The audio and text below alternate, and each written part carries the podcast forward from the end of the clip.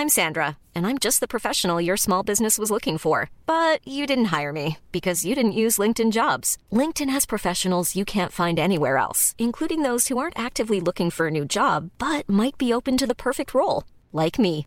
In a given month, over 70% of LinkedIn users don't visit other leading job sites. So if you're not looking on LinkedIn, you'll miss out on great candidates like Sandra. Start hiring professionals like a professional. Post your free job on linkedin.com/people today. J'ai complètement changé mon, ma façon de voir le- l'entreprise parce que j'ai eu besoin de m'adapter à mon calendrier aussi. Et, euh, c'est tout con, tu vois, mais la crèche, elle ferme à 18h45. Bah oui, il faut bien que j'aille chercher mes enfants, quoi. Et donc, euh, ça, ça m'a aussi permis d'être euh, un peu plus flexible vis-à-vis de la vie de chacun, alors qu'avant, dans ma boîte précédente, j'étais persuadée que c'était le salarié qui devait s'adapter à l'entreprise. Maintenant, j'ai un peu changé d'avis. Je pense que c'est l'entreprise qui doit s'adapter et le salarié qui, du coup, n'en sera que plus efficace et bienveillant vis-à-vis de sa boîte, tu vois. Mais euh, franchement, j'aurais pas dit la même chose il y a trois ans. Exécuté par qui? Fabrice Florent. Bonjour, bonsoir, bon après-midi à toutes et à tous et bienvenue dans ce nouvel épisode d'Histoire de succès.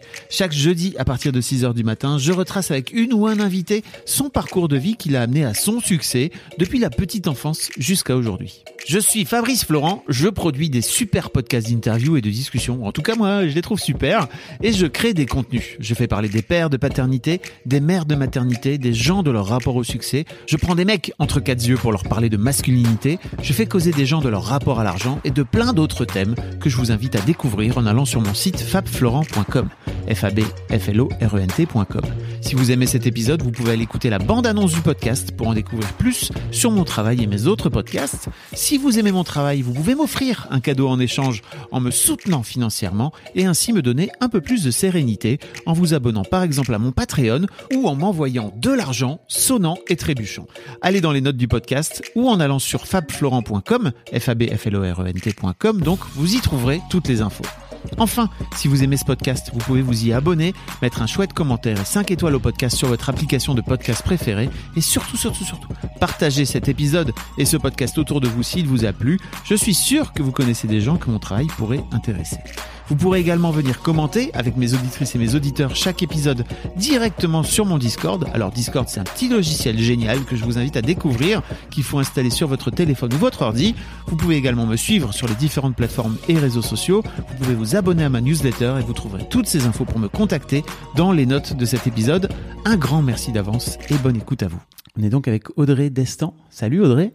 Salut, merci beaucoup, je suis contente d'être là. Avec grand plaisir. Euh, Audrey, tu es la fondatrice et la patronne de cette boîte qui s'appelle Poppy, Poppy, c'est ça. euh, qui vend des. Alors comment. Qui, qui vend du, du- des trucs pour se nettoyer d'une manière générale, c'est Ouais, pour s'essuyer même. Pour s'essuyer. Euh, historiquement, c'est une marque de papier d'hygiène. Ouais. Donc, on vend des papiers toilettes, mouchoirs, euh, essuie-tout. Et aujourd'hui, on dit qu'on est plutôt une marque de produits d'hygiène pour toute la famille. Parce qu'on vend aussi des sacs poubelles pour les chiens et les chats, par exemple, pour les couches de bébé. On vend aussi des cosmétiques pour le petit coin, du genre euh, un petit gel nettoyant euh, pour les toilettes, tu vois, ce genre de choses. Donc, on, on essaie d'aller plutôt vers une marque de produits d'hygiène au sens large et de sortir un peu du pur papier, quoi. Voilà. Ah ok, parce qu'à la base c'était vraiment... En fait en vrai tu avais monté une boîte de papier. Bah, de PQ même. De- ouais, c'était PQ, une- oui. vraiment une boîte de PQ puisqu'on est. Enfin, moi, je suis restée euh, euh, et toute seule et à vendre du papier toilette pendant un an, euh, ouais, quasiment un an, tu vois. Donc, euh, marque de monoproduit, pur monoproduit Ouais, pendant un an. Ouais. Et donc euh, Poppy, euh, ça vient de Popo Pipi parce qu'en plus c'est ça, ça. t'as contracté. ouais, c'est ça, exactement. Génie franchement. Ouais. Non, je m'étais pas, je m'étais pas creusée à ce moment-là. En gros, je, je- quand j'ai créé cette marque de papier toilette qui était au début presque une blague, tu vois, un hobby Ouais. en tout cas, je demandais aux gens, mais euh, comment vous nommez le fait d'aller aux toilettes? Et euh, le popo pipi, c'était le plus mignon, le plus Ouais. familial justement. Donc j'ai réuni les deux et ça a fait Poppy. Voilà. Bravo. t'as lancé cette boîte et tu l'as crowdfundée, c'est ça à la base? C'est- T'as t'as lancé un Ulule? J'ai lancé un Ulule, c'est ça, Oh. financement euh, participatif, mais, au, mais Ulule, c'est. hum, Ça vient après, c'est ça? Euh, alors, moi, j'ai créé la boîte en avril 2019. J'ai tout préparé, si j'ose dire, euh, jusqu'à septembre 2019. Et en septembre 2019, j'ai lancé sur Ulule. Mais Ulule, c'est bien de, de la vente de produits. Hein. C'est pas, tu sais, de la prise d'action Oui. comme on peut voir sur d'autres sites. C'est de la prévente. C'est de la euh, prévente. Voilà. Donc, c'est du chiffre d'affaires, euh, pas de partage, on va dire, Oui. de, de l'equity à ce moment-là. Quoi. Voilà. C'est très important parce que euh, aujourd'hui, tu es encore la seule, euh, la, t'es la seule associée. Alors, je suis la seule associée opérationnelle, Ouais. mais j'ai ouvert euh, mon capital quand même à des business angels, donc euh, des investisseurs, mais qui sont quasi que des entrepreneurs euh, qui ont euh, réussi et qui ont plein de choses surtout à, à m'apprendre. T'as pas un fonds, quoi. T'as pas un fonds d'investissement qui est venu. Quoique. Non, j'ai pas un fonds d'investissement au sens financier. Par contre, j'ai un de mes business angels qui s'appelle Thibault Lougnon, qui est le fondateur de la marque Cézanne, les fringues. Oui. Et lui, il a un fonds d'investissement, mais il y a que lui dedans, donc euh, on peut dire que c'est un fonds, mais c'est plutôt Thibault euh, et son fonds, quoi. Voilà, Thibaut et son fonds. c'est ça. si tu nous une- écoutes, Thibaut et son fonds. BD, c'est ça. Euh, on va, on va reparler un petit peu de toute cette aventure et de comment t'en es venu, etc. Mais avant ça, j'aimerais bien savoir un petit peu à quoi tu ressemblais quand t'avais 7-8 ans. Euh, quand j'avais 7-8 ans, j'étais euh, une petite fille très.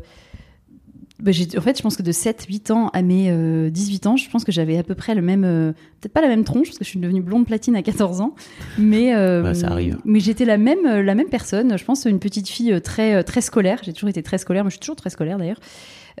Très bonne élève, mais aimant quand même beaucoup sortir. J'avais beaucoup d'amis, donc je j'adorais l'école et j'adorais ce qu'il y avait en dehors de l'école. Voilà. Mais c'est toujours le cas un peu aujourd'hui, tu vois. J'ai pas de, j'ai pas de sujet dans ma vie de plainte ou de négativité extrême, tu vois. Ben, je pense que j'étais la même petite fille, mais euh, plus petite. Et puis euh, j'avais pas de lunettes et j'avais pas de cheveux blancs, voilà. Mais sinon, euh, je pense que je me ressemble pas mal encore, ouais. Qu'est-ce qui, pourquoi tu disais euh, qui- que t'avais pas de sujet de négativité Ça veut dire quoi? Je hum, j'essaie de réfléchir, tu vois, est-ce que à 7 8 ans, tu as des euh, t'as des peurs, tu as des euh, des choses comme ça qui font que enfant tu beaucoup de choses t'inquiètent et euh, et à part des sujets, tu vois, genre hyper euh, euh, hyper vénère que j'ai toujours pas ré- réussi finalement à résoudre, genre la mort, bah finalement euh, je, me, suis toujours contentée de ce que j'avais, tu vois, en fonction de mes âges. Et, euh, d'ailleurs, j'ai eu des choses, j'ai l'impression, très différentes en fonction de mes, euh, âges, que ce soit avec mes parents, euh, mes amis et tout. Mais je m'en suis toujours euh, contentée avec plaisir, tu vois. Voilà. Donc, euh, je, je visualise une petite fille comme ça, en tout cas à l'époque, Ouais. euh, avec ce côté très scolaire euh, dont je parlais au début. Ouais, bon élève, c'est ouf le nombre de nanas que j'ai dans l'histoire de succès qui ont tout le profil bon élève, quoi. C'est Bah, un vrai truc, hein, Ah, c'est un vrai truc chez et les parfois c'est limitant. hein. C'est-à-dire que on a, on a beaucoup besoin aussi qu'on nous dise c'est bien, tu vois, c'est euh, ça, ça, c'est caractéristique et j'assume complètement ça. Mais euh, il faut le savoir effectivement quand on nous connaît bien, euh, on sait comment nous nous prendre, si j'ose dire, sur sur plein de sujets parce que c'est important pour la bonne élève ou le bon élève qu'on dise euh, c'est bien ce que tu as fait, tu vois, même des petits trucs. euh. Et ça, t'as la sensation aussi que ça empêche un peu de sortir de- du cadre de ce fait? En tout cas pour toi?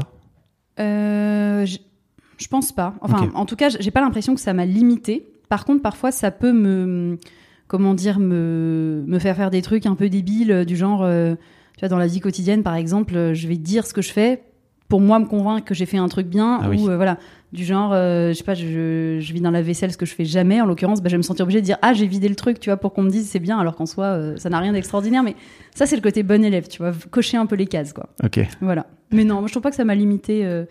Au contraire, j'ai eu envie de plaire à des gens, tu vois, de- d'aller au-delà de ce que j'étais capable de faire.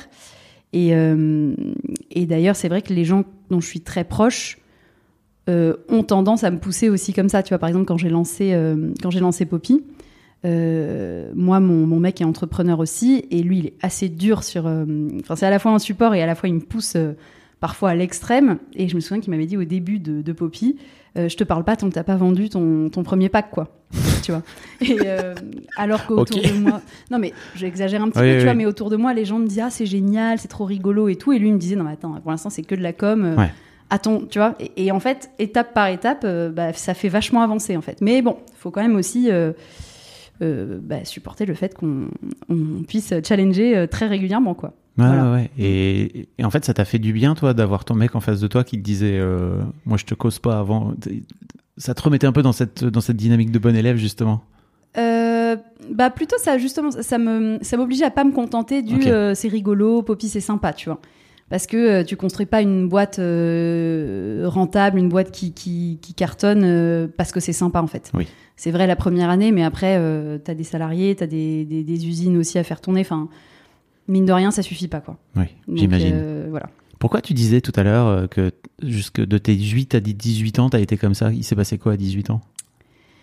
Euh, c'est vrai d'ailleurs, pourquoi je me suis arrêtée à 18 ans? Euh, J'ai dû me dire, tiens, j'étais majeure. Je pense que c'est parce que j'ai quitté, euh, j'ai quitté la maison pour aller en prépa. Ok. Et puis moi, je suis bordelaise, donc j'ai quitté Bordeaux pour aller à Paris. Et donc forcément, tu vois, inconsciemment, j'ai dû marquer ce, ce- cette, cette coupure-là à 18 ans. Mais euh, oui, c'est vrai, ça doit être ça. Ok. J'ai quitté mes parents, quoi. voilà. donc je suis extrêmement proche et je pense que je suis même un peu folle parce qu'on a failli se mettre en coloc avec mes parents il y a un an. Co- comment ça Tu vois un peu le délire? Bah, En fait, euh, on s'est dit, on va vivre euh, avec mes parents qui sont bordelais. Ils vont venir une semaine par mois. Et on partagera un appart avec euh, un peu tout le monde, tu vois, en mode famille communautaire. Euh, un, pour avoir un plus grand appart à Paris, parce que c'est quand même assez cher de se loger Oui. à Paris. Et deuxièmement, euh, bah, parce que moi, j'aime bien le fait de, de- que mes enfants soient proches de leurs grands-parents aussi, tu vois. Et puis, c'était qu'une semaine par mois. Mais je sais que c'est pas courant. Et quand je le dis, les gens euh, bah, me trouvent un peu, un, peu, un peu trop proche d'eux, quoi. Mais En tout cas, c'est original. ouais, mais t'as le droit d'être proche de tes parents tant que t'es, Carrément. tant que tu te sens libre. hein. Ouais, ouais, bien sûr. Mais c'est particulier quand même, tu vois. On a une relation très, très fusionnelle et pourtant on vit pas dans la même ville maintenant et, et on n'a pas pris cet appart euh, Mm. finalement. Je cite souvent dans Histoire de Daron euh, un bouquin qui s'appelle Vos parents ne sont plus vos parents et Ouais. euh, en gros de qui c'est fait par deux psys qui Mhm. qui racontent en fait euh, comment on devient les ex-enfants de nos ex-parents quand on est à l'âge adulte pour pouvoir recréer une nouvelle une nouvelle relation finalement Ouais, tu ouais, vois qui est carrément, plus une bah, relation de, de dépendance ou enfin, en fait tes parents ils ont plus besoin de toi aujourd'hui j'imagine Et, non, mais tu n'as plus besoin de tes parents c'est plutôt ça parce que eux sens. justement il y a un, un renversement finalement de la Ouais. situation où tu t'occupes beaucoup plus de tes parents. Et moi c'est ça aussi ce qui s'est passé, c'est que mon père a été très malade et en fait à ce moment-là tu comprends que euh, bah, la roue tourne et que bah, finalement le, le- voilà tes parents ça va devenir un jour malheureusement entre guillemets des, des enfants dont il faudra s'occuper aussi. Donc euh, moi je me sens très responsable de, de mes parents Ah oui. à ce niveau-là, tu vois. et il y a une forme de devoir il y a une forme de devoir vis-à-vis d'eux? Il y a clairement un devoir, ok Pour moi, c'est euh, c'est une évidence. euh, ouais, ouais, vraiment devoir. euh, et je pense que tous, euh, même si c'est au global, on, on doit, on a un devoir vis-à-vis des gens âgés. Ça, c'est mon, j'en suis convaincue. Ah oui, oui, ça, je. Mais enf- enfin, pour moi, il y a toujours ce truc de, de devoir et de le subir, tu vois. Pour moi, c'est pas vraiment la même chose. Ouais, moi, pour moi, c'est vraiment un devoir. Ok. Mais, euh, mais bon, de fait, le devoir, tu le subis quand même un petit peu parfois, surtout dans des situations extrêmes que moi, j'ai pas connues, hein, mais bon, il y en a certainement. Et euh, ouais, j'aime bien la notion de devoir aussi, mais c'est mon côté bon élève, tu vois. Oui. Justement, le devoir, tu le subis moins quand t'as ce côté Mm. scolaire, quoi. Mais c'est intéressant ce que tu dis parce que je trouve que, tu vois, moi, par exemple, mes grands-parents sont venus vivre euh, chez mes parents quand ils Ouais. sont, quand ils étaient malades, tu vois. Et moi, aujourd'hui, je me vois pas du tout Ouais, réitérer ce truc-là, tu vois. Et je trouve que c'est intéressant de re-réfléchir à comment la cellule familiale fonctionne, Mm. euh, là où avant, effectivement, c'était une évidence pour euh, les parents d'aller vivre chez leurs enfants une fois qu'ils seraient vieux, Mm. etc. Enfin, c'est, c'est, c'est très intéressant de voir à quel point ça a bougé, j'ai l'impression, en l'espace de quelques décennies, en fait, finalement. Ah ouais, carrément. Et puis, euh, toutes les réflexions, c'est peut-être pas là le sujet du, du podcast, mais tu vois, toutes les réflexions autour de la fin de vie aussi, en fait. Mm. Euh, Qu'est-ce que tu fais de gens qui sont plus utiles, tu vois? Et Oui. en fait, le- la personne âgée, bah, aujourd'hui, on considère beaucoup qu'elle est plus utile, quoi. Alors moi, je suis pour, l'euthana- pour ma propre Ouais, euthanasie, en tout cas, tu vois, vraiment à partir du moment où je sens que ça va pas Mm. être possible, euh, juste euh, couper le tuyau, s'il vous plaît. Ouais, non, mais après que chacun décide pour soi-même. La Bien question, c'est effectivement quand euh, tu peux plus décider vraiment. euh, mais bon, c'est peut-être un. Effectivement. euh, mais c'est lié quand même à la famille et à la vision euh, Bien globale sûr. de la communauté, Ouais. quoi. Mm. J'avais interviewé un mec euh, dans Histoire de mec qui avait raconté qu'il avait lui-même programmé, il a 70 ans, tu vois, Ouais. il, il avait raconté qu'il n'a pas d'enfant, il n'a pas de femme. Ouais. Il avait programmé sa, son euthanasie pour 80 ans, en fait, où il dit, mais moi, je veux pas dépérir, en fait. Pour moi, c'est bon, 80 ans, j'aurais bien vécu, tu vois, c'est- et Ouais. donc, euh, c'est dans 10 piges. Je lui ai dit, écoute, rendez-vous dans 8, comme ça, on fera un peu le point Ouais. sur euh, comment ça se passe. Mais je trouve que, effectivement, le, le sujet de la fin de vie est, est vraiment fascinant. Donc, euh, t'as, fait- t'as étude brillante, c'est ça? T'as fait, fait les secs, si je me Écoute, trompe pas euh, alors, euh, euh, en tout cas, académiquement, Oui. pardon, on peut dire que c'est. euh, faut que tu fasses. Ouais, généraliste commerce, J'ai fait une prépa. et ensuite, j'ai fait l'ESSEC, euh, école de commerce, quoi. Mais moi, historiquement, j'ai- mes parents sont profs de philo tous les deux. Ok. Donc, moi, je voulais faire de la philo. Euh, et C'est raté, hein. Et c'est raté, hein, je, je te le fais pas dire. Et mes parents, en fait, voulaient pas parce qu'ils m'ont dit, mais tu, tu vas faire comme nous, tu vas être prof. Euh, moi, ça me dérangeait pas, mais ils me l'ont déconseillé euh, plein de raisons. Et, euh, et donc, j'ai pas fait de philo. Et je me suis dit, bah, j'aime encore les maths, j'aime tout faire, donc je fais une prépa, tu vois, très généraliste. Après, école très généraliste, enfin, toujours dans ce, ce truc de me dire, je me laisse quand même des possibilités. Et puis en prépa, je faisais beaucoup de philo aussi quand même. Donc Ouais. euh, voilà. Mais j'aurais aimé, peut-être dû faire euh, plutôt euh, des, des études plus littéraires, tu vois. Voilà. T'as l'impression que ce, ce point de vue là, ou en tout cas cette appétence pour la philosophie, ça devient aussi, ça, t'a créé aussi euh, euh, cet esprit de responsabilité par rapport à l'environnement, euh, par rapport au monde qui nous entoure? There's never been a faster or easier way to start your weight loss journey than with PlushCare. PlushCare accepts most insurance plans and gives you online access to board-certified physicians who can prescribe FDA-approved weight loss medications like Wigovi and Zepbound for those who qualify. Take charge of your health and speak with a board-certified physician about a weight loss plan that's right for you. Get started today at plushcare.com slash weight loss. That's plushcare.com slash weight loss. plushcare.com slash weight loss. Euh, je sais pas, parce que je pense que tu as des, t'as des philosophes très différents qui sont plus ou moins adeptes de, de la nature et de l'environnement. Donc je, je suis pas sûre que ce soit ça. Mais euh, Il y a au moins un côté introspectif. Ouais, c'est vrai. Et puis aussi, euh, on parlait de l'écoute au début, savoir écouter les Mm. autres. Mais savoir lire les autres, c'est vachement intéressant aussi parce que tu as plus le temps de te poser. Justement, tu es moins dans la réaction, tu vois. Tu peux relire, tu peux revenir en arrière, etc. Donc, euh, je trouve que c'est ce qu'apporte la lecture quand même. Et donc, c'est c'est pas vraiment tourné vers soi. Je dirais que c'est plutôt tourné vers euh, ouais, l'apprentissage, l'étude de, de ce qu'ont pu faire euh, euh, d'autres gens sur des sujets très différents, quoi. Ok. Voilà. Comment se passent tes études? Ça se passe bien, j'imagine? Elle est sec? Euh, alors en prépa, je me prends un énorme, euh, une énorme baffe parce que moi je venais de Bordeaux, j'avais des très bonnes notes.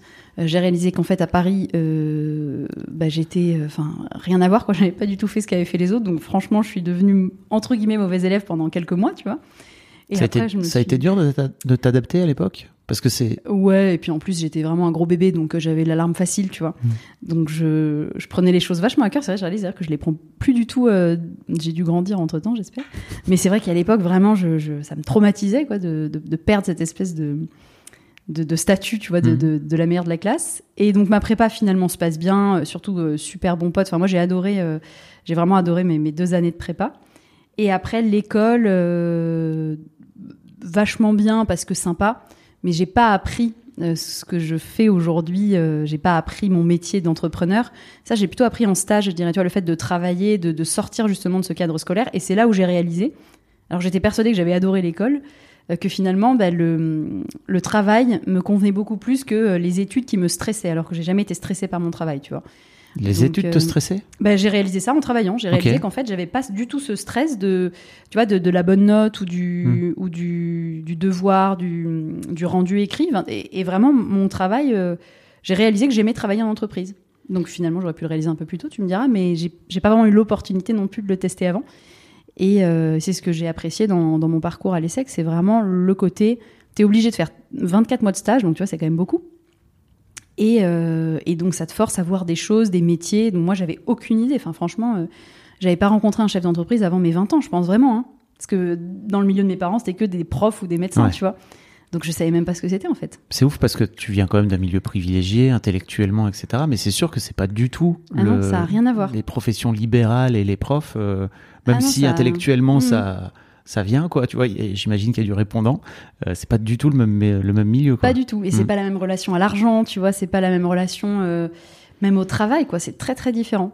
Et Donc, euh, tu sais que l'argent, c'est un sujet qui m'intéresse puisque j'ai un podcast qui s'appelle Histoire d'argent où je fais ah, bah, parler écoute, les gens euh, de rapport à avec l'argent. plaisir, parce que j'aime en parler aussi pas mal. C'est c'est hyper intéressant. T- Tu as la sensation de t'être euh, confronté à tes parents par rapport à ça et par rapport au, au fait que bah, tu es rentré dans ce milieu-là, que tu, enfin, ça, ça, vi- ça vient, j'imagine, euh, créer des frictions entre vous? Alors des frictions, euh, non, parce que je pense que mes parents ont toujours eu euh, confiance, même s'ils le disent pas, mais je pense qu'ils ont toujours eu confiance dans nos choix avec ma sœur. Par contre, de l'inquiétude, c'est certain.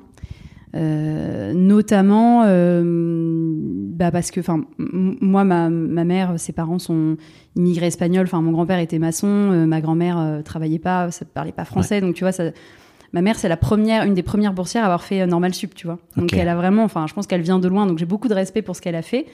Et je pense que mes parents quand je leur ai dit que j'allais lancer une boîte de PQ alors que j'avais quand même un métier qui qui était certes dans une start-up mais dans une boîte qui tournait je pense qu'ils se sont dit mais imaginons qu'elle qu'elle perde tout quoi je pense qu'ils se sont vraiment Ouais. dit ça Euh, après, je le comprends parfaitement et c'est toujours le cas. euh, tu vois, une, une start-up comme Poppy, euh, bah, on, on- on est vraiment dans, dans la phase up, mais on crame aussi du cash, euh, donc c'est très risqué.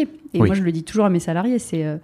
Enfin, le, le risque est une partie inhérente et c'est ce qui nous fait vibrer. Mais je pense pas que ça fait vibrer des parents, tu vois, de, de savoir ses enfants à risque. Mais voilà, c'est- pas vraiment de la friction, c'est plutôt de l'inquiétude, je dirais. J'imagine que si demain tes enfants décident de lancer une boîte, tu n'auras pas forcément la même appréhension parce que tu seras passé par là. Pour moi, il y a ce truc-là aussi. C'est, je, vois à quel point euh, euh, certains, enfin, le, le- le parcours de prof en fait t'amène dans une forme de, effectivement, de sécurité par rapport de l'emploi qui est, Ah oui, qui, ça est, qui dingue, quoi. Mm. Mais qui euh, aussi de ce fait euh, peuvent peut-être déformer la réalité de ce que c'est qu'un parcours entrepreneurial, quoi. Parce que là, en vrai. vrai, tu es en train d'apprendre plein de choses. Ah, mais j'apprends un milliard de Bah trucs, oui. mais par contre, je pense que je serais aussi, aussi un petit peu inquiète de me dire, euh, parce que je sais tout ce qu'ils vont se prendre aussi, tu vois. Oui. Et ça, euh, enfin, je trouve que c'est très important. On a beaucoup sur LinkedIn, tu vois, le trip entrepreneurial de euh, la fame et tout. Enfin, nous, on a fait, franchement, on, on- on coche toutes les cases. Tu vois, on était, on a fait qui veut être mon associé, Oui. on a fait les On va 100 en parler. startups pour investir. Enfin, franchement, je, je, je suis un cliché de moi-même, tu vois, donc pas de problème. Mais je dis toujours, enfin, c'est, faut faire hyper gaffe parce que, je te donne un exemple tout simple. Moi, j'ai pas eu de congé mat. Bon, bah, c'est sûr que quand tu vois un LinkedIn d'une, femme entrepreneur maman, tu te dis, ouais, ça a l'air trop cool. Ouais, enfin, c'est quand même pas facile, tu vois. Mm. Tu, euh, T'as as décidé de, de, Carrément. de pas t'octroyer de congé mat. mais en même temps, tu vois, t'es seul à gérer une boîte Oui. de 15 personnes. Est-ce que t'as le choix, en fait? C'est une vraie question. Vraie question. Je ne sais pas. Je suis pas sûre. Mais euh, tu vois, dans, dans mon bureau, il y a un cosy, par exemple. Je sais pas si t'as vu quand t'es, quand t'es passé, mais. euh, J'allais t'en parler. J'essaie d'optimiser le, le temps et l'espace. Mm. Mais euh, voilà, et puis sinon, tu peux, peux pas acheter un appart. Enfin, les banques, euh, voilà, surtout en ce moment, euh, les entrepreneurs, Oui. même si on a des moyens, euh, c'est quand même la bête noire des banques, tu vois. Donc il y a beaucoup d'inconvénients et j'espère qu'ils feront les bons choix, mais je les aimerais quoi qu'il arrive. hein. Contrôleur RATP, euh, sécurité de l'emploi, Oui, prof, euh, entrepreneur. euh, Bien sûr. L'important, c'est de s'épanouir. Exactement, mais ça j'en suis vraiment convaincue. Hein. Ouais. J'ai vraiment aucun. pour moi, j'ai jamais vu de de sous-métier. Enfin, ça m'a jamais. euh, je sais d'où je viens. Enfin, tu vois, ça me ça m'a jamais complexé ni de près ni de loin, quoi. Ok. Mm. Euh, donc, ouais, tu disais euh, parcours sec, un peu. pas ennuyant, mais j'imagine stressant pour toi, c'est ça? Hum, non, les, non, l'ESSEC, j'étais moins stressée pour tout avouer. J'ai beaucoup fait la fête en fait à l'ESSEC. Oui. Mais c'est juste que j'étais. j'ai pas beaucoup appris de choses Oui. théoriques, tu vois. Oui. Tu sors de prépa, je veux dire, moi j'avais un prof en plus qui était spécialisé. Enfin, c'était vraiment. Je pense que c'est le numéro un euh, d'Heidegger en France, donc euh, tu vois, hyper euh, niveau intellectuel quand même assez poussé. Et là, bam, je me retrouve en école de commerce où en fait j'avais des cours de compta. Mais c'est vachement intéressant. Franchement, je suis trop contente d'avoir eu ces cours, mais sur le moment, tu tombes un peu de haut quand même, tu vois. Et donc voilà, c'était c'était plutôt ça d'un point de vue théorique. Après, euh, à l'ESSEC, j'ai appris un milliard de trucs euh, via plutôt mes stages, via les gens que j'ai rencontrés, via certains cours d'entrepreneuriat, euh, de marketing. Mais, mais c'est vrai que les cours en eux-mêmes, c'était beaucoup moins intellectuellement stimulant que la prépa. Quoi. Les écoles de commerce t'amènent finalement un, un, un network, enfin un réseau. Un network, je me déteste. T'as- t'as- Pourquoi j'ai pas réussi à l'avoir en premier? T'a- T'amènes un réseau en fait finalement. et- Franchement, je trouve. Ouais. Ouais, vraiment. Et puis une confiance euh, dans. Parfois, j'ai l'impression, mais c'est vrai dans pas que les secs, hein, dans plein plein d'autres milieux, mais hum, tu rends service et on te rend service juste parce que et c'est terrible parce qu'en soi c'est l'entre-soi, tu vois. C'est mais quand on fait partie, ça va. Par contre, euh, je comprends qu'on déteste euh, cet entre-soi quand on n'en fait pas partie, tu vois. Et ça, je trouve ça euh, légitime et c'est pour ça qu'il faut le combattre aussi. C'est parce que si t'es pas dedans, bah c'est affreux en fait. Tu fais en sorte toi aujourd'hui de recruter euh, d'autres gens qui viennent euh, de l'ESSEC, c'est ça? Parce Non. que pour moi, Alors justement, Ah dans ma première boîte, euh, parce que j'étais associée dans une autre boîte avant. Ouais. on va en parler. Euh, je recrutais que des profils comme moi, enfin que j'adore par ailleurs, donc je veux pas non plus cracher dessus, ce serait un petit peu fort. euh. mais en tout cas, vraiment que des profils grande école. Et euh, aujourd'hui, euh, j'ai- euh, tu vois, dans mes hum, salariés que j'ai associés, j'ai un ingé, j'ai euh, une euh, Margot qui a fait une, euh, enfin un truc de langue, enfin rien à voir, tu vois. Florine qui est une ancienne esthéticienne. Bon, après Joseph est un peu plus classique dans le dans la formation, mais je m'entoure vraiment de gens très différents.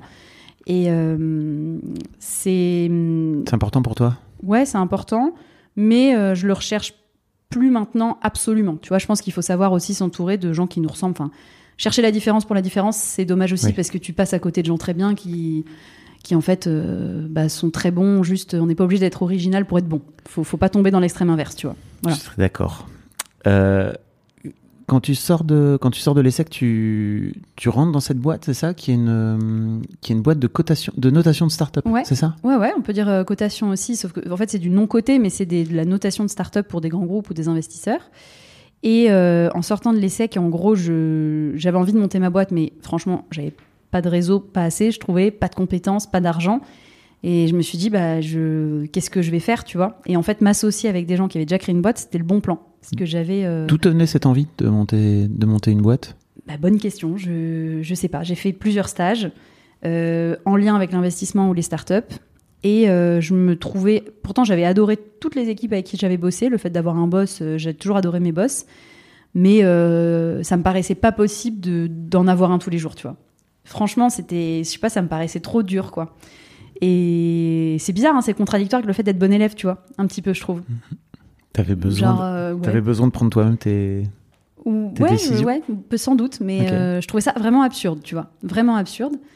Ouais, parce que t'as un problème de rapport à l'autorité ou? Un petit peu quand même. Ok. Enfin. Parce que tu peux être bon élève en envoyant bouler euh, l'autorité, hein, si tu peux faire les deux en même temps. Ouais, hein. carrément. Mais en fait, j'ai jamais eu de problème avec mes parents parce que mes parents m'ont jamais rien refusé.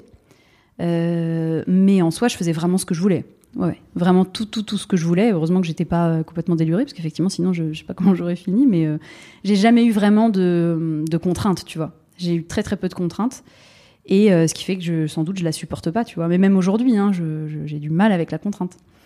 Donc. euh, Avec tes investisseurs, par exemple, j'imagine à qui tu dois rendre des comptes, c'est des. bah, c'est pour ça que j'ai choisi que des gens euh, qui ont été entrepreneurs et qui, je pense, sont comme moi aussi, tu vois. Ouais. C'est-à-dire que euh, ils fonctionnent exactement de la même manière par rapport au devoir dont on parlait tout à l'heure et la contrainte, qui sont deux choses très différentes en fait. Hmm. Ok. Voilà. Donc tu rentres dans cette boîte, c'est ça? Je rentre dans cette boîte, je m'associe avec. Tu t'associes directement? Alors, j'ai des BSPCE, donc en gros, Oui. tu sais, des, des actions que tu convertis un petit peu plus tard. Et, euh, et à ce moment-là, ça me suffit. Je me dis, OK, euh, ça fait de moi vraiment euh, une associée dans la boîte. Je le, je le considère comme ça. Et on était euh, bah, quatre à l'époque. Il y avait un stagiaire et les deux fondateurs. On est passé très vite à 60. Enfin, tu vois, le côté start-up, Oui. un peu caricatural aussi, mais franchement, trop chouette, que des gens sympas, bonne expérience et tout. Et c'est juste que quand tu grandis très vite, bah, tu vois, moi j'avais 25 ans, j'ai managé une équipe de 20 personnes à 26, 27, et je pouvais être que pas bonne. Enfin, tu vois, il y a un moment, euh, donc j'ai fait beaucoup d'erreurs. euh, J'ai après toujours dans un truc bienveillant et bonne ambiance. Mais c'est vrai quand même que j'ai appris là-bas et j'ai dû forcément euh, casser quelques quelques quelques pots là-bas.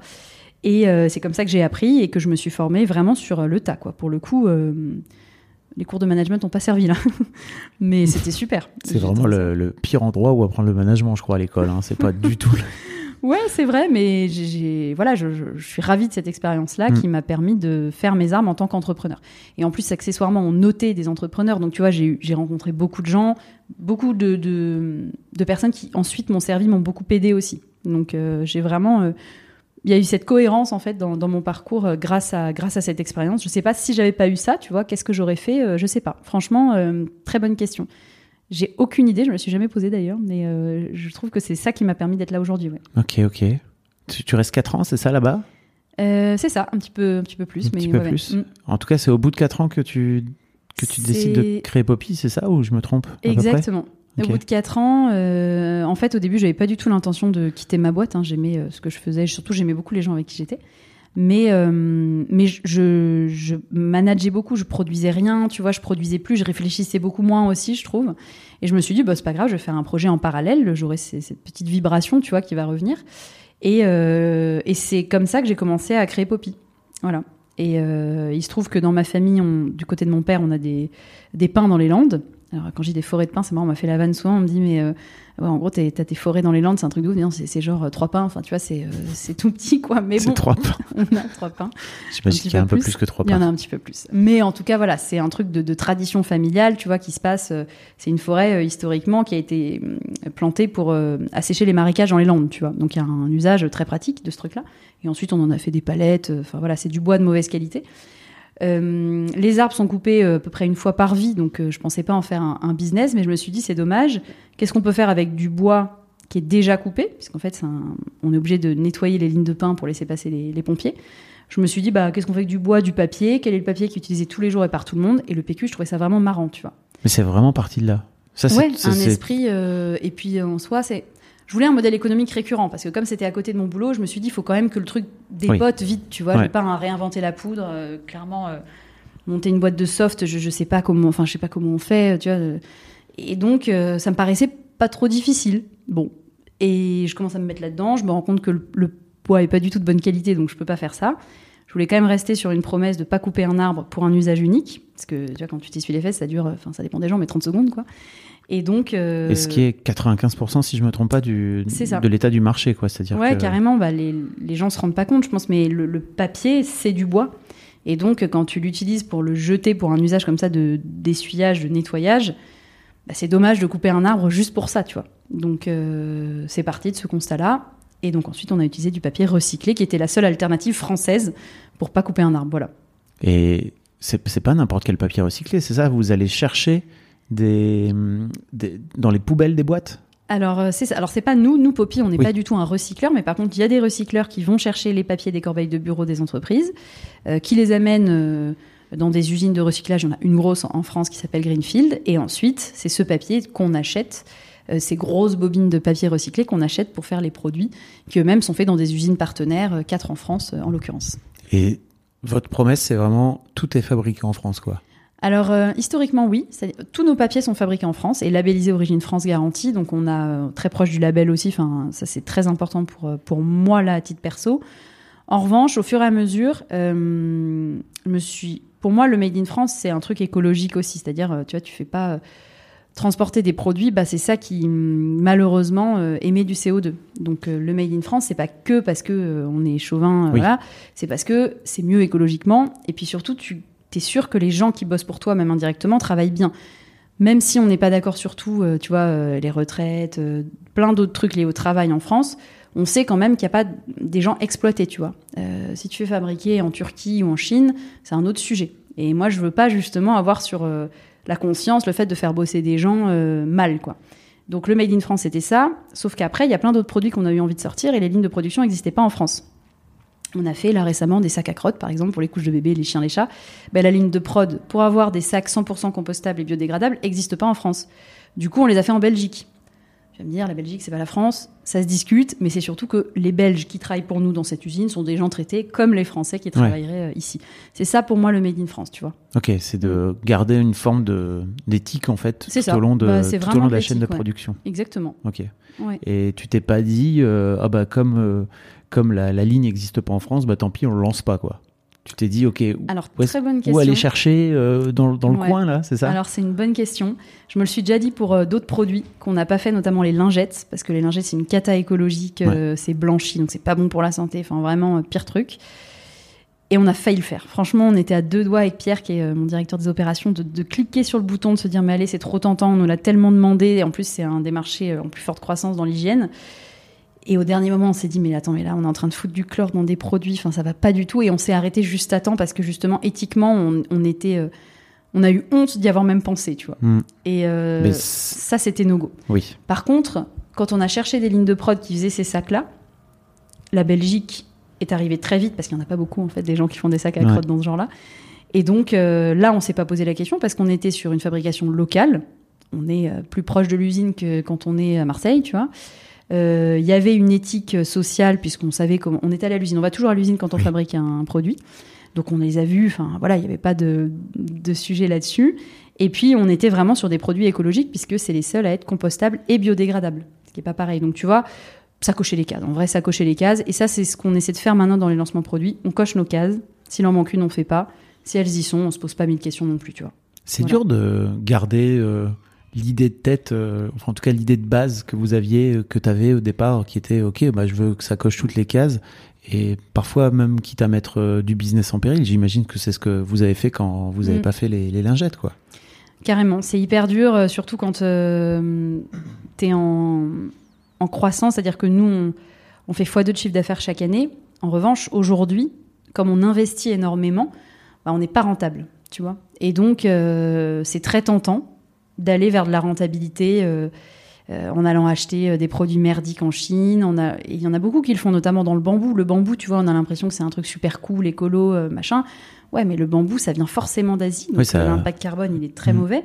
Et ça consomme quand même, tu vois, de l'eau, enfin plein de choses. Et, euh, Et, et c'est tentant, mais il faut y résister. J'en suis convaincue. En tant que chef d'entreprise, il y a plein de choses auxquelles on doit constamment résister, tu vois.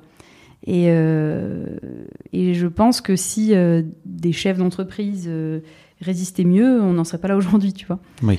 Donc euh, voilà, ne pas céder à la tentation, c'est une. Mais en fait, pour moi, il y a une différence entre, ok, tu as, créé un business euh, un peu euh, sans foi ni loi, et en fait, peu importe, tu fais ton truc et tu traces ta route, que de se dire au départ, bon, bah, j'ai envie d'avoir une forme d'éthique et, et Mm. d'avoir une conscience par rapport à ce que ma boîte crée, et de réussir à tenir dans le temps tout en faisant grandir la boîte, parce que c'est un vrai sujet aussi, quoi. Ouais, ouais, carrément. euh, ça fait. Nous, on n'a que trois ans et demi, donc tu vois, on a encore le temps de, de faire des, des compromis. J'espère pas, pas des gros compromis, Mhm. mais de fait, euh, euh, les questions se reposeront. Mais euh, au-delà des valeurs, tu vois, des cases à cocher, écologie, sociale et toute la partie santé, il y a aussi le, les dilemmes de RH que tu peux avoir, tu vois. Et ça, moi, j'assume, et même, je suis très transparente vis-à-vis de mes salariés. Là, aujourd'hui, c'est. On est euh, tous très proches, on partage vraiment ces valeurs-là. Par contre, si la performance n'est pas là, bah, malheureusement, tout le monde sait que euh, aujourd'hui, on ne peut pas rester chez Poppy si on n'est pas performant, enfin si on respecte pas les objectifs qu'on a validés ensemble. Enfin, tu vois, c'est pas, on- les gens sont pas pris au dépourvu. Mhm. Mais je pense que c'est important aussi d'être transparent en tant que patron, de dire euh, voilà l'objectif. Et en fait, euh, on fait tout pour que tu y arrives et qu'on y arrive ensemble. Mais si tu n'y arrives pas, c'est aussi de la transparence et de la bienveillance de dire bah on arrête, tu vois. Et ça, je trouve ça très dur en tant que chef d'entreprise parce que parfois tu adores les gens, mais c'est pas le même sujet, tu vois. Et, et ça, c'est très très dur. Et je pense que je leur dis toujours à l'équipe, faut être schizophrène en fait quand t'es chef d'entreprise. Et je pense d'ailleurs que les chefs d'entreprise sont des sociopathes, sincèrement, parce que À ce euh, point, tu crois? franchement, je pense un peu. tu, tu te vois comme sociopathe? Ben, je me dis qu'il y a un petit, je te jure qu'il y a un- je pense qu'il y a un petit côté comme ça parce que être, enfin, vouloir être euh, dans la bienveillance sincèrement, parce que je pense que la plupart des gens veulent être dans la bienveillance et quand même euh, garder tes contraintes euh, de chiffre d'affaires et de rentabilité. Si tu switches de l'un à l'autre, tu vois vite qu'il y y a des incohérences. Tu, tu peux pas être parfait sur toute la ligne, quoi. Et, et je trouve que c'est très dur. C'est ça le plus dur et qui prend le plus d'énergie dans une boîte, d'ailleurs, je trouve. C'est vraiment les relations. humain Bien sûr, ouais, ouais. Hmm, Clairement. Enfin, comme dans une famille, euh, comme dans- voilà, c'est le même principe. hein. Alors, c'est pas pareil dans une famille. hein. Il n'y a pas Bah, de contrat de choix. travail. Ouais, ouais, c'est vrai. Euh, Ouais, mais il y a des puis, contrats a quand même parfois, tu vois. Ouais, Mais- il n'y a pas le droit du travail non plus, quoi, en tant Ouais, que. Et je trouve que, enfin, je, je, je trouve ça assez. Je trouve ça assez génial de, de, de l'exprimer comme ça, mais pour moi, justement, tant que tu arrives à venir expliquer euh, ton choix et, ta, et, et les raisons de ton choix, en fait, pour moi, certes, la personne en face peut ne pas être d'accord. Mm. Ben, c'est l'éternelle euh, question. Nous, tu vois, tous les gens avec qui on a arrêté euh, les collaborations chez Poppy, ça s'est toujours super bien passé. Et euh, il y en a même un qu'on a failli re-recruter sur un autre poste parce qu'on savait que le poste en lui-même était pas bon, mais que la personne était géniale, Ouais. tu vois. Et donc ça, il faut, faut y arriver aussi à se dire, euh, mais attends, la personne, elle est, elle est incroyable, mais je me suis trompée de poste. Enfin, en fait, on n'a pas besoin de ce poste ou le poste lui correspond pas parfaitement, tu vois. Et, euh, et, et je pense d'ailleurs que c'est l'éthique qui fait que tu t'entends bien et que t'as pas de conflits sociaux. Mais ça demande de l'énergie. Et, et ça, je trouve ça le plus dur dans l'entrepreneuriat, en fait. Une- vous, êtes, vous êtes une petite boîte encore pour l'instant. Vous êtes combien on est euh, 13 personnes. Ah ouais, ça commence à devenir. euh, Mais c'est vrai qu'on est, on est quand même petit, mais euh, je me dis toujours, tiens, quand tu en auras. Pour moi, au-delà de 50, 10, euh, ça commence. Pour moi, au-delà de 10, c'est déjà le beans, quoi. C'est, c'est-à-dire que. je- Ça enfin, en tout cas, il faut à la fois être partout, mais laisser du, de- comment dire, de l'autonomie à chacun Mm. pour que euh, bah, finalement le salarié s'y retrouve aussi, parce que quand tu rejoins une jeune start-up, tu prends un risque aussi, donc il faut que tu t'épanouisses et, et être plus libre que dans une grosse boîte, sinon ça n'a pas d'intérêt, tu vois. Donc euh, c'est un juste équilibre à trouver, mais avec certains ça se trouve en deux secondes, avec d'autres ça prend beaucoup de temps, euh, il y a des hauts, il y a des bas, enfin voilà, c'est c'est très complexe, je trouve. Et ça, tu l'apprends au fur et à mesure, quoi. C'est pas un truc que tu apprends à l'école, effectivement. non, franchement, euh, non. Euh, par- parlons de, de ta vie de maman, si tu veux bien. Bah, avec plaisir. Euh, t'as, t'as fait deux enfants en deux ans et demi, là, tu disais, et ta boîte, elle a trois ans. C'est ça. Ben ouais, je suis tombée enceinte pendant mon Ulule, euh, tu vois, un bon timing. Et, euh, et après, bah, tout s'est ouais, tout enchaîné. c'est, tu sais, souvent on dit ah mais c'est pas le bon moment. Moi je pense que en fait c'est jamais le bon moment parce qu'après il y a toujours un autre truc. euh. Donc finalement, euh, je pense que c'était le bon moment. Et personne m'a obligé euh, à faire le deuxième non plus. Donc, Alors j'espère, pour toi. Ouais, ouais. Donc je me dis Sinon, que tu peux appeler un petit numéro. euh, N'hésite pas à me le dire. Ouais. On peut te sortir de là, Natacha Campouche. Non, non, franchement, c'est c'est un, pour moi, c'est un, c'est un bonheur d'avoir mes enfants. Tu vois, il y a, il y a beaucoup en ce moment de un thème qui revient beaucoup sur les mères ou les pères, tu vois, qui est la difficulté, euh, presque l'horreur d'être mère, tu vois. Euh, moi, je le comprends, mais je trouve que c'est important aussi que des mamans disent que ça peut être génial aussi, tu vois. Donc toujours cet équilibre, en fait, moi j'ai l'impression d'être un peu une... Je, cherche l'équilibre dans les choses, tu vois. Et euh, il faut pas se dire que ça va être euh, trop dur, comme il faut pas se dire que ça va être trop facile. Il faut se dire quand même que ça va être quelque chose de merveilleux, parce que ça apporte forcément autre chose, ça, ça peut te rendre meilleur, mais effectivement, euh, bah, si on aime euh, beaucoup dormir, c'est compliqué, quoi, tu vois. Mais c'est oui. toujours pareil, connaître ses forces et ses faiblesses, et ensuite essayer de capitaliser sur euh, sur ce que tu fais bien. Et puis ce que tu fais pas bien, de toute façon, euh, bah, c'est pas un enfant qui va t'améliorer ou qui va te faire empirer, je pense, tu vois. Mais, hum, mais voilà, je trouve qu'il y a beaucoup de négativité justement dans le. Euh, dans le, le- ce que, les discours que je peux entendre sur le fait d'être mère ou d'être père, tu vois, je trouve que c'est dommage parce qu'il y a des gens qui, qui le vivent très bien et on les entend un peu moins, je trouve. Mais clairement, et c'est- l'occasion. Mais en fait, t'es tombée enceinte en même temps que t'as lancé ton Ulule. Ouais. Donc il y avait vraiment un vrai truc de, allez, on lance les projets et on y va. Et en fait, peu importe, une forme peut-être même, euh, enfin je sais pas, d'insouciance ou de, Bah ouais, mais ça, je pense que hum, beaucoup de. hum, Enfin, tu vois, ouais, c'est vrai que moi j'ai tendance à, à, hum, décider des choses hyper rapidement.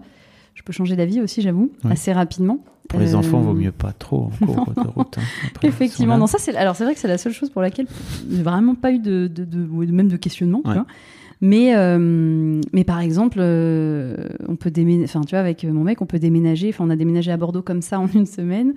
Ça nous a pas plu, on est revenu. Enfin, tu vois, des, parce que euh, je me dis, il faut tester des trucs en fait.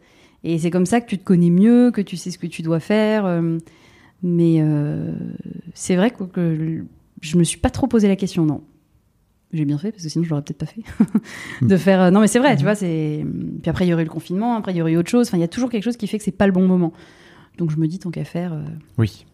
Prenons Et- les choses comme elles viennent quoi. Voilà. Et, et en fait, c'est pareil. Tu disais tout à l'heure que bah, t'as pas pris le temps de prendre euh, de prendre un congé mat euh, pour le pour le petit premier déjà ou? Pour le premier, en fait, j'étais euh, seule dans la boîte avec une salariée, qui est toujours là d'ailleurs. Euh, donc, euh, euh, en plus, malheureusement, on a été hospitalisé assez longtemps, donc j'ai eu ce temps, entre guillemets, mais ça a été pas du temps, tu vois, très joyeux, quoi. Ouais. Donc, c'est après que c'est devenu joyeux. Et du coup, j'ai beaucoup relativisé aussi, en fait, tu vois, je, je trouve que c'est. C'est important de, de relativiser, de se dire qu'il peut toujours y avoir pire qu'un enfant qui va bien. Bah en fait, euh, c'est déjà génial, tu vois. Donc euh, finalement, ça m'a bien servi cette période un peu un peu dure. Et, euh, et après, j'ai repris parce que de toute façon, la boîte. Fallait y aller, quoi. bah, il y avait, il y avait personne il y avait que une personne qui gérait le service client et à l'époque, qui, qui à l'époque ne savait faire que ça. Aujourd'hui, Florine, elle sait faire un Ouais. milliard de trucs différents, mais à l'époque, il y avait que ça, tu vois. Donc euh, oui, là, il fallait, euh, il fallait retourner. Mais je l'ai pas vécu comme euh, quelque chose de terrible parce que je l'avais beaucoup avec moi. En plus, c'était le confinement et le Covid, donc les gens étaient habitués à la visio, tu vois. Ouais. Par contre, pour le deuxième, c'était autre chose parce qu'effectivement, euh, le retour du physique et puis boîte de, de 13 personnes, donc euh, c'était c'était différent. Et, ton, et là, ton petit deuxième à quel âge? il a 5 mois. Ok. Voilà, il est trop chou. et, et il est vraiment très chou. J'ai de la chance aussi. C'est pour ça que je, je donne aucune leçon à aucune maman, aucun papa, parce que je sais aussi qu'avec le deuxième, j'ai beaucoup de chance. Il pleure très peu. Enfin, tu vois, c'est sûr qu'il n'y a rien d'agaçant dans ma relation avec, avec lui, quoi. Mais, euh, mais j'ai pris euh, 15 jours et puis après, euh, je suis revenue au bureau avec lui. Euh, euh, j'ai de la chance aussi d'avoir euh, des grands-parents qui sont hyper présents, tu vois, ce qui aide énormément. Et, euh, et tu vois, je pense qu'il y a beaucoup de, de choses à faire sur. Enfin, j'avais fait un post LinkedIn sur les, les, les, les métiers dans lesquels l'État devrait investir, tu vois. Enfin voilà, et je me dis, bah c'est vrai que aider des parents euh, qui peuvent pas s'occuper de leurs enfants, Mhm. qui sont obligés de les mettre devant des écrans, parce qu'en fait, bah, je sais pas, tu rentres du boulot, euh, il est 19h et t'as trois enfants, t'es mère célibataire, bah qu'est-ce que tu veux faire en fait? Tu peux rien faire. Donc, euh, je trouve qu'il y a vraiment quelque chose à apporter à ces gens-là, de, de, de, les aider avec euh, des métiers de la petite enfance, tu vois, du soutien à la personne. Le soutien à la personne, ça doit pas être que pour les gens âgés, quoi. Ça doit être pour tous les gens qui en ont vraiment besoin. Et, euh, et voilà, ça sera peut-être l'objet d'une d'une nouvelle boîte dans quelques années. Une prochaine boîte. Je sais pas, mais en tout cas, je suis persuadée qu'il y a beaucoup de choses à faire sur euh, le soutien à la personne et pas que la personne dépendante ou âgée, tu vois, mais la personne dans la difficulté, Oui. D'une manière générale. Voilà. Ok. Et, et tu, je t'entendais dire dans une interview que c'était un vrai sujet pour toi, le, l'aspect euh, entrepreneuriat et maman. Euh, comment tu fais toi aujourd'hui de, de réussir à, à jongler entre ta vie de, de boss euh, et, et, tes, et tes deux mômes Comment ça s'est joué aussi au sein de votre couple? Tu disais que tu avais les grands-parents aussi. J'imagine Ouais. que ça file un coup de main, quoi. Ouais, ouais, carrément. Surtout euh, s'ils viennent vivre en coloc.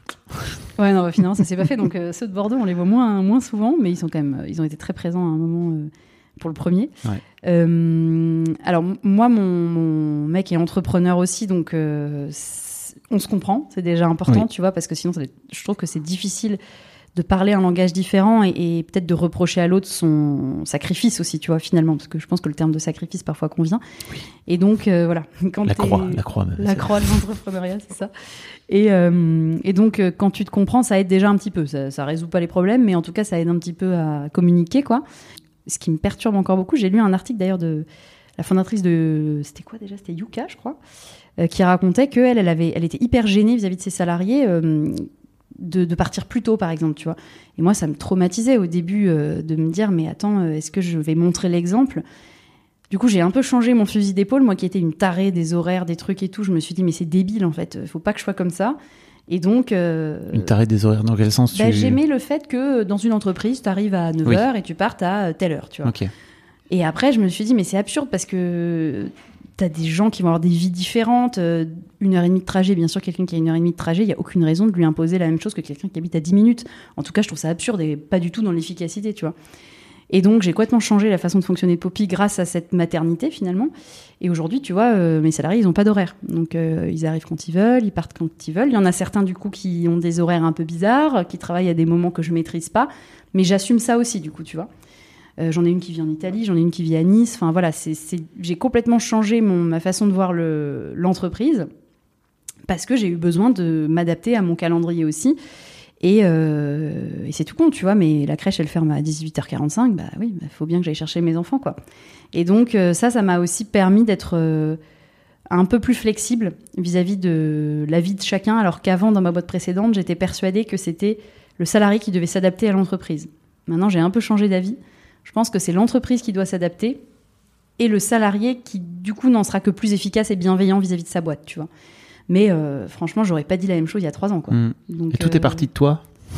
Mais je pense que, non, mais sincèrement, je pense que malheureusement, tout entrepreneur a un peu d'égocentrisme, tu vois, ou quelque chose, euh, ouais, un ego un, un peu fort quand même, je pense. Et, et ça, il faut y faire attention parce qu'effectivement, euh, euh, faut pas tomber dans le trop ni le personal branding. Euh, moi, je le faisais beaucoup au début. Maintenant, en communication, on a, franchement, pour Poppy, en tout cas, on, on essaie de le faire beaucoup moins. Déjà, parce que tu vois, si je passe sous un camion, bah, ce serait con que la boîte meure. Oui. L'idée, c'est quand même, bah, on en a parlé, mais c'est c'est important que la boîte survive à l'entrepreneur, Mhm. quoi.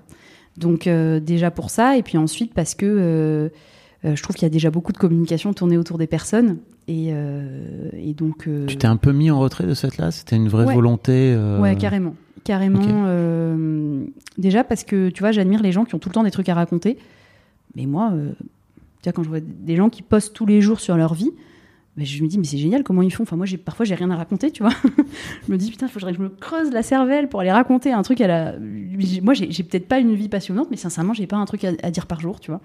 Donc, euh, c'est ça aussi qui m'a laissé penser que mon contenu était pas un contenu suffisamment intéressant je sais pas faire en fait, tu vois, ce, ce contenu-là. Je le maîtrise pas, donc euh, plutôt que de faire un truc moins bien, bah, je me suis dit, je, je laisse faire des gens qui savent faire sans doute mieux que moi euh, de la pure com, euh, un peu plus à l'ancienne, tu vois, du coup.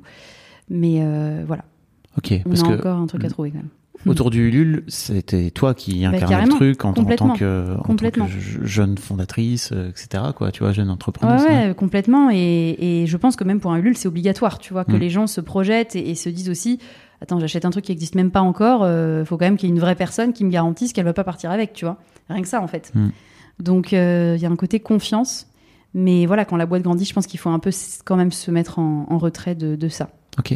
Voilà. T'as eu cette opportunité d'être dans Qui va être mon associé Ouais, carrément, trop Euh. Saison 2, donc c'était quand? C'était la- l'année dernière. L'année dernière, c'est ça? Enfin, tournage il y a deux ans, parce qu'ils ont mis un an à sortir le, le truc. Oui.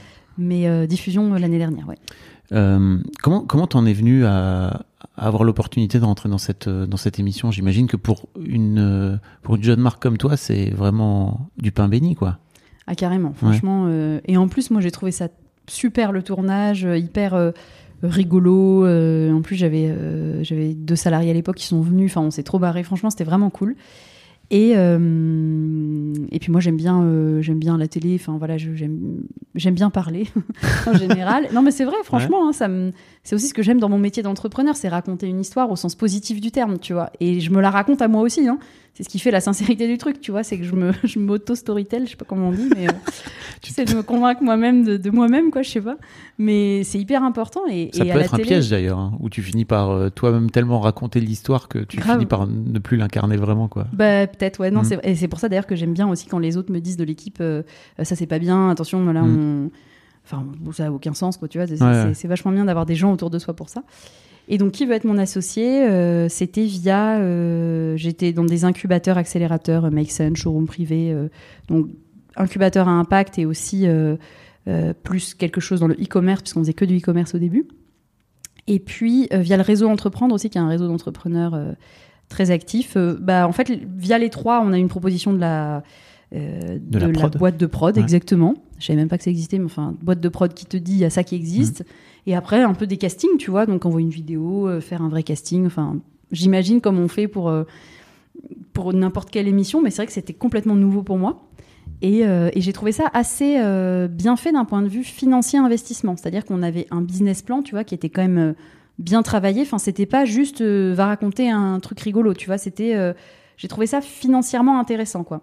C'est-à-dire qu'ils te demandaient des, Ouais. des docs sur lesquels tu n'avais pas encore forcément euh, bossé, c'est ça? Alors j'avais bossé dessus, mais il y a eu quand même. euh, euh, ils je pense qu'ils veulent vérifier en fait que la boîte va pas mourir au moment de la diffusion. Donc être sûr que tu es une boîte saine, que euh, euh, bah, tu vas, euh, tu vas euh, avoir une, via- une viabilité qui fait que si quelqu'un veut investir, tu plantes pas l'investissement, ce genre de choses, tu vois. Enfin, j'imagine, c'est mon interprétation du truc, mais j'ai trouvé ça assez bien fait en tout cas. Ouais. Et les retombées pour, pour ta boîte, qu'est-ce que, qu'est-ce que ça a donné alors? Euh, D'un point de vue commercial, alors nous on est, on est un peu, euh, on a une mini douille, c'est qu'on est passé à 23h30. Donc un mini douille. On aurait pu ne pas passer, donc déjà c'est bien, mais Ah, Il y, a euh, des- il y a des candidats qui ne passent pas du de tout. ma promo, il y en a une dizaine qui ont été coupés, Ah ouais. ouais. franchement, c'est trop dur. hein. Franchement, chaud. tu te projettes et tout, et bam. Bon, c'est la vie, hein. Euh, mais c'est un peu dur. Moi, j'avais peur de ça. hein. D'ailleurs, jusqu'au dernier jour, je me suis dit, purée, si, si la prod nous coupe, euh, on aura fait tout ça pour rien. Parce que ça se prépare en plus la diffusion, tu vois. Donc, euh, bon. Ouais. Et, euh, et 23h30, euh, malgré ça, donc on a quand même trois fois moins d'audience, tu vois. Il y avait 800 000, je crois, d'audience, alors que c'est euh, plus de 2 millions. euh, Mm. Ouais, c'est ça, hein, c'est quand même trois fois moins. Et euh, malgré ça, on a fait euh, trois mois d'acquisition en 10 minutes. euh, et puis les gens hyper sympas, tu vois. C'est vraiment une émission dans laquelle je pense il n'y a pas de, euh, je sais pas, de, de, de mauvaises retombées. En tout cas, j'ai l'impression. Il y a eu quelques entrepreneurs qui ont eu des retours négatifs où le montage leur plaisait pas, ne les mettait pas en valeur selon eux, tu vois. Mais franchement, moi, j'ai trouvé qu'au global, ça montrait bien ce que c'était que le business entrepreneurial. Donc c'est pour ça que j'aime bien cette émission. Euh, c'est parce qu'elle est. ils viennent euh, pas te, te péter les genoux euh, s'ils sont pas d'accord avec toi d'une manière générale. Ils sont, ils, sont- Alors, ils euh, peuvent être durs, mais ça reste toujours juste quoi. Ouais, j'ai l'impression. Il y- Mm. y en a certains, je crois, qui étaient très durs cette année. J'ai pas tout regardé, je t'avoue, Mm. mais c'est ce qu'on m'a dit. Euh, mais moi, ma promo, c'était plutôt bienveillant. Ouais, ouais. Euh, c'est quoi les projets pour Poppy? Euh, écoute, plein de. Je pense qu'il y a déjà consolidé ce qu'on a fait. Parce que tu vois, nous, on vend, on vend des produits qui sont hyper basiques, qui à la base sont pas sexy, mais qui sont achetés par euh, 65 millions de Français. Donc en fait, tu te dis, si, si ce produit-là, aujourd'hui, on fait entre guillemets que euh, un million et demi de chiffre d'affaires, ça veut dire que euh, bah il nous reste euh, un, boulevard quoi. Donc il faut qu'on consolide l'existant. Et après, il faut aussi qu'on on sorte un peu de notre zone de confort pour lancer des nouveautés, pour convaincre d'autres gens. Euh, c'est pour ça qu'on a sorti des produits pour les chiens et les chats, tu vois, c'est aller chercher autre chose. Et puis, vraiment, l'enjeu de- d'avoir une équipe forte et, et stable, tu vois, qui, qui soit. on va recruter des gens plus seniors aussi, parce que la moyenne d'âge, moi je suis la plus vieille, j'ai 32 ans, tu vois, donc euh, je suis pas non plus une mamie, j'ai des cheveux longs, mais bon, voilà.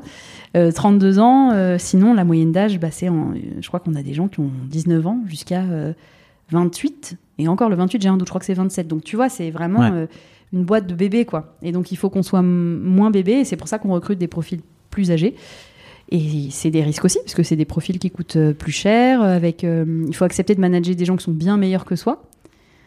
Ouais. Donc euh, ça, c'est un peu, c'est difficile, mais c'est, enfin moi, je l'ai complètement euh, intégré et je pense que c'est, c'est le moment aussi pour l'équipe et les, les, les salariés associés de, de se confronter à ça aussi. Et c'est vrai que c'est c'est difficile au début parce que bah, on, on est le manager de quelqu'un de meilleur, quoi. Mais bon, c'est comme ça qu'on apprend, hein, parce que sinon, on- en tant que chef d'entreprise, sinon on n'apprendrait plus du tout. Bah, quoi. sinon, oui, tu recrutes que des gens moins bons que toi et tu peux être sûr Et que... c'est dommage parce que soi-même, on n'est pas toujours très très bon. Enfin, moi, en tout cas, j'ai plein de lacunes dans mon marché euh, sur plein de sujets, quoi. Mm, mm. Ça fait deux fois que tu dis que t'as des cheveux blancs. Ça- Ah, je l'avais dit dans. Oui. Ah, d'accord, je pensais que je te l'avais dit. tout. Mais oui, j'ai. euh, c'est un vrai gros sujet, ça, parce que hum, moi, ça me dérange pas du tout. Ok. Mais, Mais tu le dis quand même. mais oui, parce que figure-toi que j'ai euh, une de mes meilleures potes qui m'a dit que c'était horrible. ok. Et ouais, donc tu vois. euh, non, mais ça va, je le vis bien. Enfin, moi, je le vis bien, mais quand elle m'a dit ça, je me suis dit, mais attends, ça se trouve, d'autres gens pensent ça. Et donc, euh, voilà, je me suis questionnée sur qu'est-ce que j'allais faire de mes cheveux. Je te laisse juge, euh, me donner des conseils. Alors, euh, moi, oui, je vais c'est- pas donner de conseils capillaires. Euh, Il y a un truc très intéressant qui se joue là en ce moment, euh, notamment chez les nanas de 50 ans, euh, Mhm. sur les réseaux sociaux, c'est de montrer leurs cheveux blancs ou leurs cheveux gris et de, et de les mettre en avant. Et de, Ah, c'est vrai? Ouais, ouais, il y a un hashtag et tout. Il y a une vraie Eh tendance. bah, tu vois, j'ai pas de réseaux Euh, sociaux en perso, donc je ne vois pas ces choses-là. Chez les, chez- euh, voilà, il y a une vraie tendance aujourd'hui de, bah en fait, euh, moi c'est mes cheveux au naturel et voilà. Et de la ouais. même façon qu'il y a eu tout, un truc de déconstruction autour, euh, euh, je sais pas, des, des personnes grosses, enfin bref, euh, il y a ouais. pas plein de trucs. Bah, il y a un peu ce, il y a un peu ce truc là aussi. Ouais. C'est étonnant euh, ta pote euh, qui, qui te balance. Non, mais elle en a elle-même beaucoup. Ah. Et donc, euh, ça la perturbe beaucoup. Enfin, voilà. Non, mais blague à part sur le, la différence entre le poids et les cheveux. En fait, je pense que le cheveu blanc, les gens n'aiment pas le voir parce que ça te rappelle que tu vieillis. C'est très différent que le fait d'être rond, gros, ce que tu veux. Tu vois, c'est.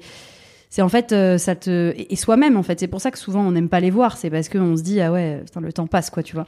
Et en fait, c'est écrit droit sur ta gueule, un peu comme les rides. C'est ça qui est. C'est pas qu'on trouve ça moche. C'est que euh, on se dit, ouais, effectivement, un, ça passe vite, et deux, euh, bah, j'ai des. Voilà, j'ai- Qu'est-ce qui me reste, en fait Tu vois, je pense que c'est un- c'est ça aussi dans le visuel qui, est, qui embête les gens. T'as du mal avec le temps qui passe? Non, Ok. Non, mais. tout euh, à l'heure je- tu disais que t'avais encore Ouais. des soucis avec la mort, alors je me disais bon, peut-être que. Alors ça va mieux quand même. À un moment, j'étais- je- quand j'étais petite, justement, ça me traumatisait. Ouais. Mais euh, non, je ça, je l'ai plutôt accepté. Mais euh, maintenant que j'ai des enfants, je suis pas attristée par ma mort pour moi, mais je suis attristée par ma mort pour eux. C'est ce que je me dis. euh, euh, bah, c'est en fait perdre une maman, c'est terrible, tu vois. Mais je me positionne différemment en fait. T'as pas ce truc d'avoir peur de leur propre mort à tes enfants? Euh, si. En plus, moi, je suis. euh, Si, si, j'ai- le SOS médecin très facile. tu vois Donc, euh, si, si, si, carrément, je suis, assez, euh, je suis assez inquiète. si, si, complètement. Est-ce qu'il y a un sujet sur lequel je t'ai pas amené, dont t'aurais aimé causer?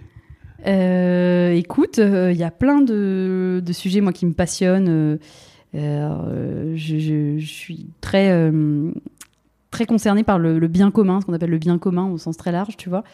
Et, et en fait, je suis convaincue que le chef d'entreprise, puisque là, le thème, c'est aussi l'entrepreneuriat, donc euh, que le chef d'entreprise, il a un rôle social à jouer, tu vois. Et, et par rapport à l'État, notamment, par rapport à plein d'organisations un peu, euh, un peu sclérosées, selon moi, tu vois. Et donc, le chef d'entreprise, il a un rôle social qui me paraît très fort pour œuvrer pour le bien commun. Et, et je te donne un exemple qui me paraît euh, très révélateur. Nous, chez Poppy, on a mis en place un système un peu de 4-5e et demi. Euh, donc, les salariés ont la possibilité le vendredi après-midi d'avoir leur vendredi après-midi pour se consacrer à une asso caritative, tu vois. Mais pas en mode euh, euh, à la carte. C'est-à-dire que t'es payé pareil, t'as les mêmes objectifs, mais par contre, bah, tu vois, par exemple, t'es obligé de prendre une photo de ton après-midi. Parce que l'idée, c'est pas d'aller partir le vendredi, c'est vraiment de se dire, en tant que salarié, j'ai pas le temps de m'occuper des autres parce que j'ai mon taf, ensuite j'ai peut-être ma vie de famille et tout. Mais sauf qu'en fait, euh, bah, du coup, on, on est tous de plus en plus renfermés, en plus avec les réseaux sociaux. euh, Enfin voilà, je, pense que c'est encore pire. Et donc cette ouverture aux autres, je pense qu'elle doit venir aussi de l'entreprise et du chef d'entreprise. Et, et voilà, j'espère que ça va être en train de, de se faire. Mais euh, Qu'est-ce qui t'a donné envie de mettre ça en place dans ta boîte? Le, plusieurs choses. Déjà, le fait que je me. je trouve que j'ai parfois pas assez de temps pour ce type d'action. Tu vois, euh, entre encore une fois le pro et le perso. C'est pas que de la faute de la boîte, mais de fait, c'est vrai que j'ai peu de temps. Et euh, j'ai un de mes salariés qui est dans une asso, euh, il va visiter les enfants euh, à l'hôpital. Et tu vois, moi-même, j'ai dû aller à l'hôpital pour mon bébé, à la, la- celui-ci. Les deux sont, des petites, natures, les deux. C'est pour ça aussi que je suis inquiète. Et, euh, j'ai été moi-même visitée par une dame de cet assaut, tu vois. Et ben j'ai trouvé que ça, ça m'avait vraiment, alors que Tu j'avais l'impression de pas avoir besoin. Bah, en fait, ça m'a vachement servi. Et le fait que Pierre soit obligé de faire ça le mercredi soir euh, après le boulot, je me suis dit, euh, purée, mais s'il avait des enfants, il pourrait jamais faire ça, tu vois. Et donc, euh, d'où le fait de libérer du temps le vendredi après-midi, parce que euh, souvent, c'est le moment où on est un peu moins efficace, tu Mm. vois, on, on finit un peu plus tôt et tout. Donc, je me dis, quitte à perdre deux heures, bah allez, ne les perdez pas et faites un truc un peu utile, quoi. Mais finalement, il y en a que deux qui l'ont fait pour l'instant, tu vois. C'est drôle, hein Ça veut dire que bah, il faut quand même passer le cap, tu vois. La, hum, je pense que l'altruisme, c'est un truc, euh, c'est le plus dur, quoi. C'est de se sortir des obligations, des devoirs et de faire le petit plus qui fait que tu vas devenir meilleur. Mais franchement, c'est hyper dur. Moi, j'ai, moi, j'arrive. J'ai du toi, mal à me j'allais dire, quoi. tu fais quoi? Alors, je suis assez impliquée. Euh, euh, peut-être pas parler de religion, mais en tout cas, moi, je suis une entrepreneur chrétienne, quoi. Donc, je, je- ça m'anime aussi vachement, tu vois. Au la théologie, je le vois comme de la philosophie. hein, tu vois, j'ai une approche, on va dire, un peu protestante du truc.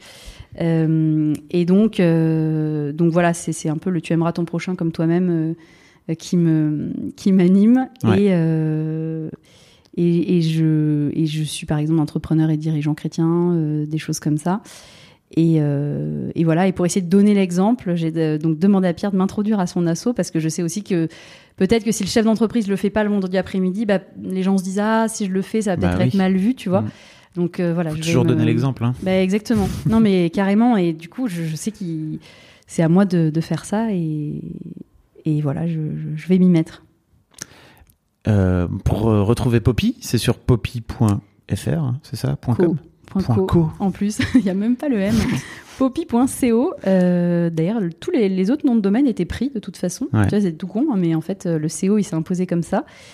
Et euh, sinon, on est aussi quand même euh, dans, chez Franprix, Oui. une autre, une grosse enseigne un peu cool euh, du groupe Casino, si je peux orienter vachement dans lequel on arrive là. Euh, après, on est chez Leclerc, Carrefour aussi, euh, des classiques euh, de, de la grande conso. Pour le coup, c'est vraiment, on est une marque familiale du quotidien. Voilà. Bah, trop bien. Je te souhaite le meilleur et je vous souhaite le meilleur. Et ben merci, toi aussi. Je mettrai tous les liens dans les notes de, de cet épisode puisque Trop cool. on peut faire ça désormais, tu sais, sur les podcasts. Merci à toi. Merci.